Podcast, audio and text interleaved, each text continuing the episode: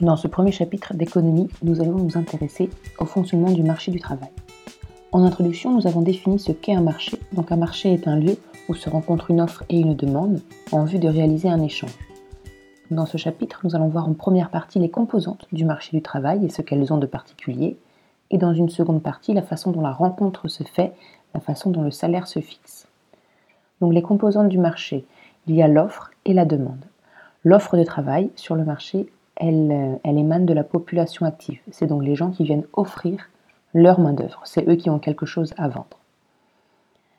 Un individu va décider d'aller sur le marché du travail s'il estime que ça va lui rapporter plus que ce que ça lui coûte. On parle sur le marché du travail de coût de renonciation.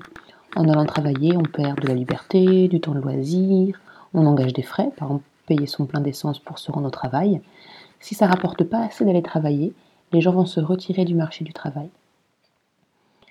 Cette euh, quantité, on va dire, d'offres de, travail, elle peut varier suivant, suivant différents, critères. Ce qui peut faire augmenter la quantité de travail, c'est s'il y a plus d'immigration, s'il y a des nouveaux travailleurs qui arrivent sur le territoire français, s'il y a plus de naissances, si les femmes se mettent à travailler, ça a été le cas hein, au, cours, euh, au cours du siècle passé, les femmes euh, ont travaillé à l'extérieur de chez elles, et le recul de l'âge de la retraite fait également augmenter la, quantité de travail offerte. Au contraire, il y a d'autres facteurs qui peuvent faire diminuer la quantité de travail offerte. L'allongement des études, si on reste plus longtemps en études, on arrive moins tôt sur le marché du travail, et au contraire, le ralentissement de la natalité. On avait fait quelques petits calculs simples sur, euh, cette offre de travail. On avait parlé de taux d'activité. Donc le taux d'activité permet de se rendre compte euh, quelle partie de la population euh, en âge de travailler est sur le marché du travail. Donc on divise la population en âge de travailler. Donc on va diviser la population active par la population en âge de travailler. Donc petite précision, la population active inclut en France les chômeurs.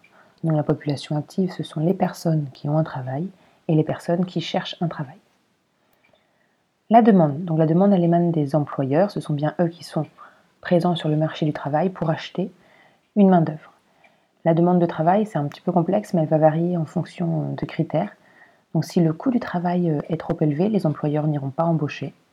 Si la productivité euh, est trop faible, les employeurs n'iront pas non plus embaucher. Hein. Il faut que embaucher euh, un individu leur permette d'augmenter leur production il y a un autre facteur qui peut jouer, qui peut sembler un peu plus complexe, mais on va parler de la demande de biens et services. Si les ménages français ont, besoin et ont la capacité de consommer en quantité importante, il faudra que les entreprises produisent en quantité importante. S'il faut produire en quantité importante, il y a donc besoin de main-d'œuvre. Si les ménages ne consomment pas, ne demandent pas, a priori, il n'y a aucune raison pour que les entreprises aillent embaucher si leur carnet de commandes est vide.